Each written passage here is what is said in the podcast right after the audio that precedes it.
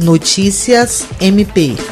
O Ministério Público do Estado do Acre, por meio do Centro de Atendimento à Vítima, presta apoio aos familiares e está acompanhando de perto o desenrolar do inquérito policial instaurado para apurar a morte da jovem Fernanda Machado da Silva, encontrada agonizando na última quinta-feira no bairro Preventório, em Rio Branco. O promotor de justiça Hildon Maximiano Pérez Neto foi designado para acompanhar a investigação aberta na Delegacia de Homicídios e Proteção de Pessoas. De acordo com ele, ao que tudo indica, a vítima teria sofrido agressões graves e o trabalho da autoridade policial agora é verificar as circunstâncias em que se deu o crime e descobrir seus autores. A procuradora de justiça Patrícia de Amorim Rego, coordenadora do CAV, informou que atende pessoas vítimas de crimes motivados por homofobia e que a mãe e outros familiares da jovem estão recebendo apoio psicológico e todas as orientações em relação à persecução penal, que engloba a investigação e o processo penal. Jean Oliveira, para a Agência de Notícias do Ministério Público do Estado do Acre.